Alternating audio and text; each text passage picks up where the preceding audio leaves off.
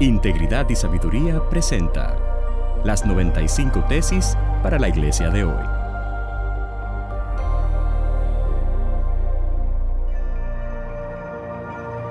Tesis número 28 para la iglesia latinoamericana de hoy.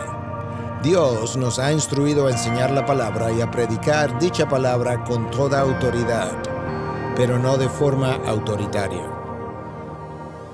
Cuando el apóstol Pablo escribió a Tito en 2.15 le dice, habla, exhorta y reprende con toda autoridad. De manera que nosotros tenemos un llamado a ejercer dicha autoridad a través de la palabra amparada precisamente o amparados en lo que es la autoridad de la revelación de Dios.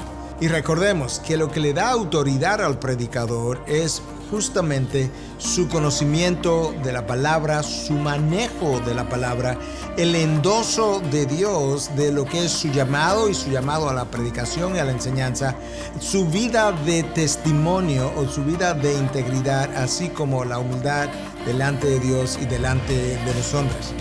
Muchas veces nosotros pensamos que el subir la voz, el subir el volumen en el púlpito es lo que confiere autoridad a un predicador.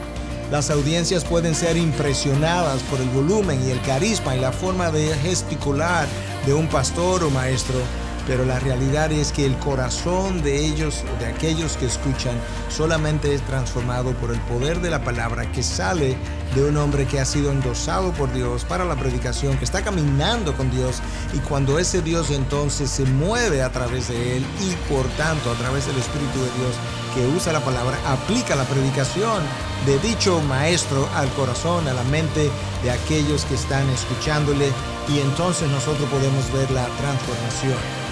No confundamos autoritarismo con autoridad. El autoritarismo es del hombre. La autoridad espiritual viene de Dios. Despierta.